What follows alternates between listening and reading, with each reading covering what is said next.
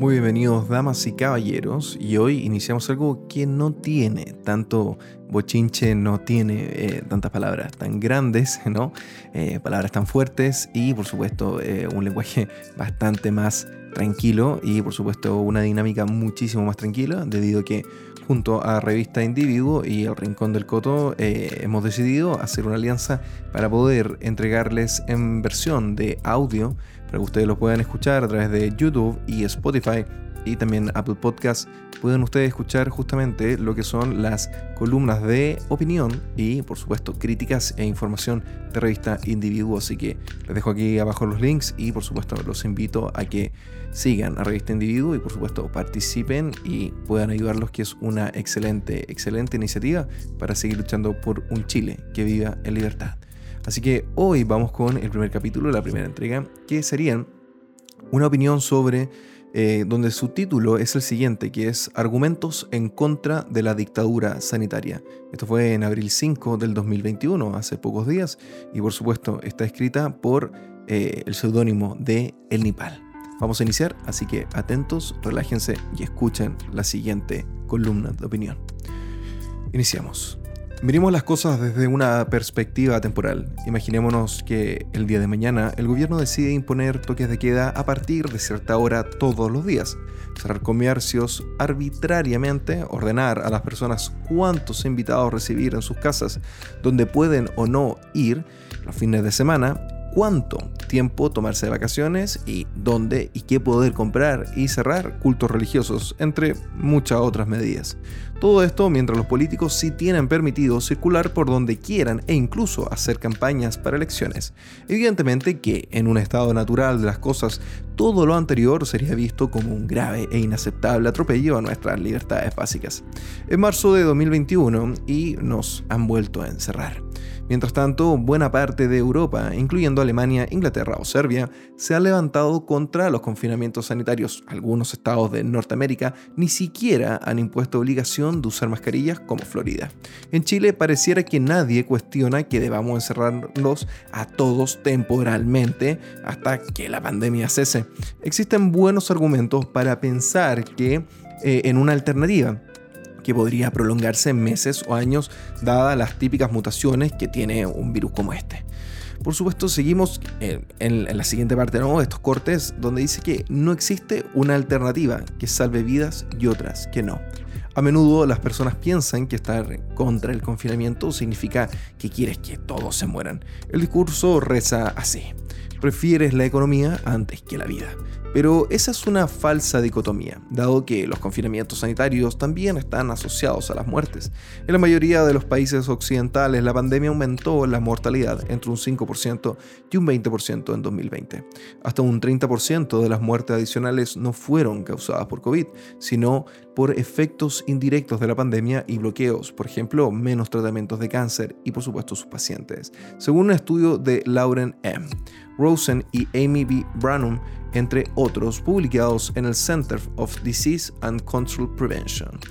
El Well-Being Trust en Oakland, California, publicó un estudio que trató de determinar cuántas muertes por desesperación, es decir, por drogas o abuso de alcohol o suicidio, ocurrirán como resultado de la pandemia, incluso en los encierros.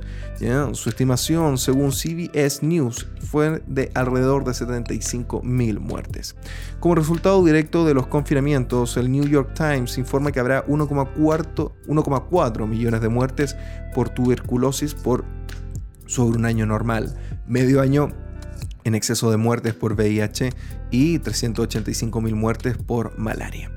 Lo anterior ocasionado principalmente por tratamientos que se descartan por ser considerados como no esenciales o simplemente por la histeria de la gente que prefiere no salir de sus casas. En el Reino Unido las autoridades contra el cáncer han estado advirtiendo sobre un año normal eh, de muertes por cáncer que resultarán de la reacción exagerada hacia el COVID-19 que podría llegar a los 60.000.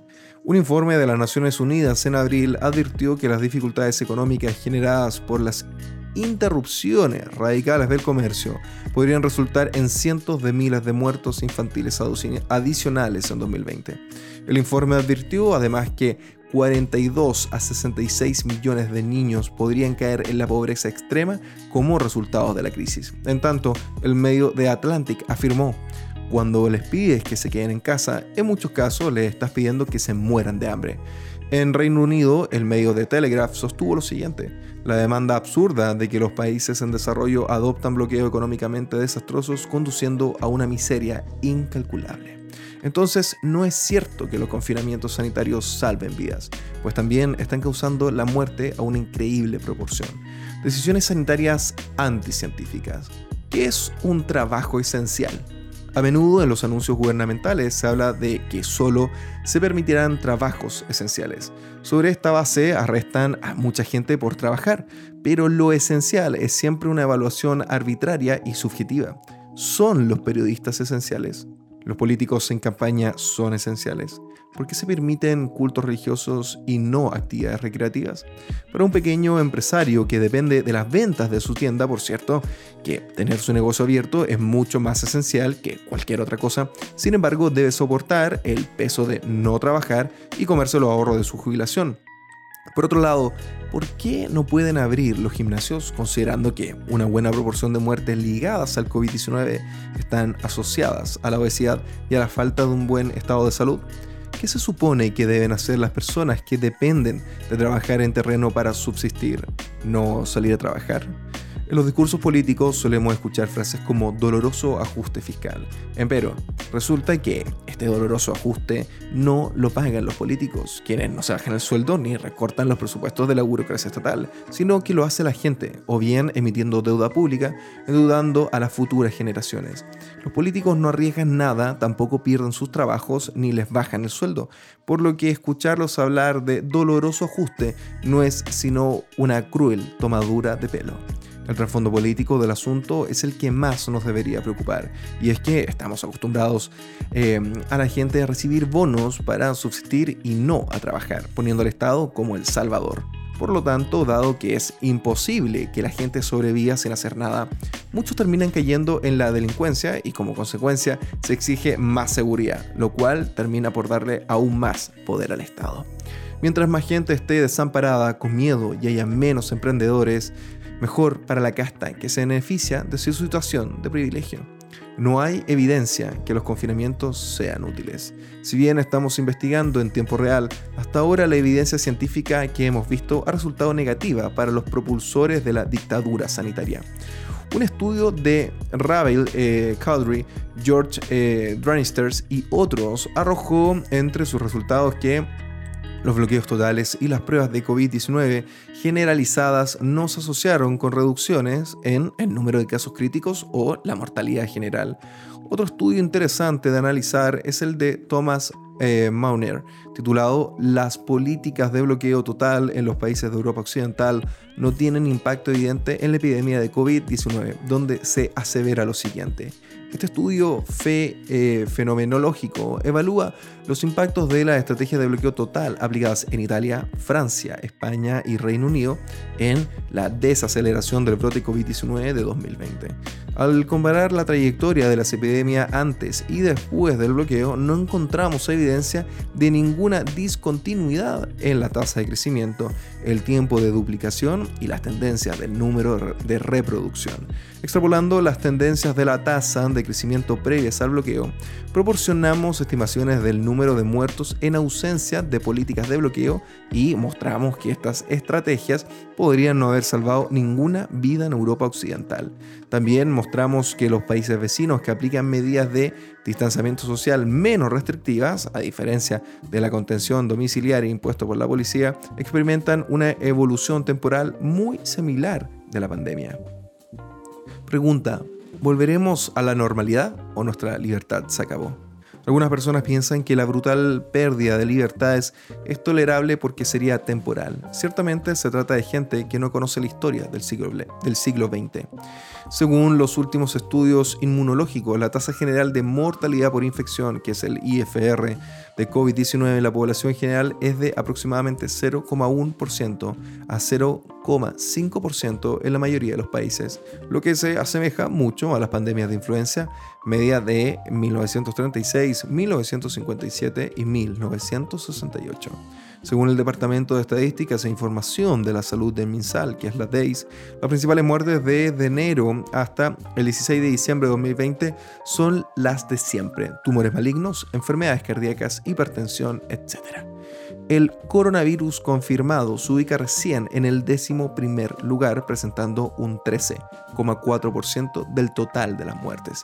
Con lo, anterior, eh, con lo anterior en mente, cabe preguntarnos, ¿por qué no habría de encerrarnos todos los años, a partir de ahora en adelante, para la época de la influenza? ¿O por más motivos? Si los políticos quisieran protegernos de todo, sería mucho más sencillo encerrarnos y tratarnos como niños, sin criterio que no se hacen responsables por sus actos. ¿Así queremos que nos traten? Más aún, dado que es típico de estos virus el sufrir mutaciones, ¿podrían encerrarnos para siempre o imponer pasaportes sanitarios? Lo último es el invento de los políticos mundiales obsesionados con el control poblacional, aunque en algunos lados han sido aún más creativos, como en China, donde los viajeros deben someterse a exámenes anales para detectar posibles casos de COVID-19 antes de ingresar al país. Los confinamientos son antihumanos. Los seres humanos somos seres sociables, ¿no? Nos gusta saludar a nuestros amigos, ver a nuestros familiares y salir a disfrutar de un rato agradable. La pandemia nos ha alejado de las demás personas. La histeria colectiva, además, nos señala el miedo, ¿no? Como virtud y lo amplifica para que todos tengan aún más miedo nos insta a que acusemos a carabineros si, eh, si nuestros vecinos están pasándola bien. Obviamente hay casos en donde se transgreden los límites de manera imprudente. Quizás las cifras de suicidio y depresión que han acarreado las cuarentenas estén relacionadas con no poder interactuar con otros seres humanos o restarse del contacto con la naturaleza. Urge ver en lo que el pánico nos está transformando. La alternativa se han producido múltiples, levantamientos populares contra los confinamientos sanitarios en otros países. En Serbia, por ejemplo, muchas eh, marchas masivas impidieron que el gobierno impusiera este tipo de medidas, al igual que en otros países de Europa del Este. ¿Significa que lo ideal es no hacer nada?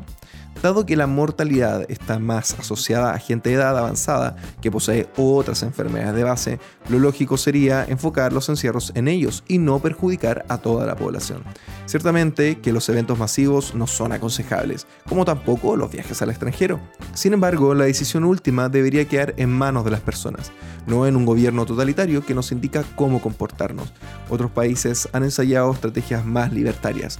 El caso sueco es famoso por su estrategia de no aplicar confinamiento y la mortalidad por COVID en 2020 sin bloqueo fue comparable a una fuerte temporada de influenza y cercana al promedio de la Unión Europea. Alrededor del 50% de las muertes suecas ocurrieron en centros de enfermería y la edad promedio de las muertes por COVID fue aproximadamente 84 años. Existen alternativas, no entreguemos tan fácil nuestras libertades.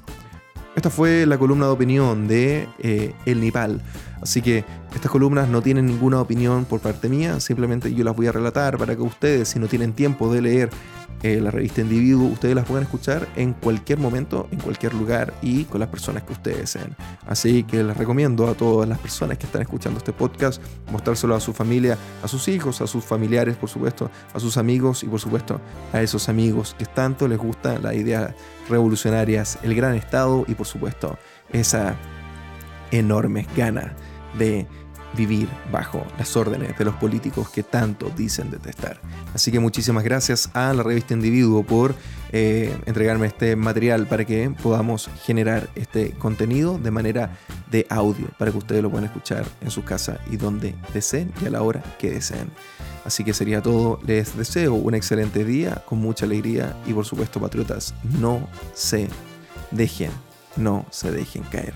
Estamos aquí, así que nos vemos en otra columna aquí en el Rincón del Coto.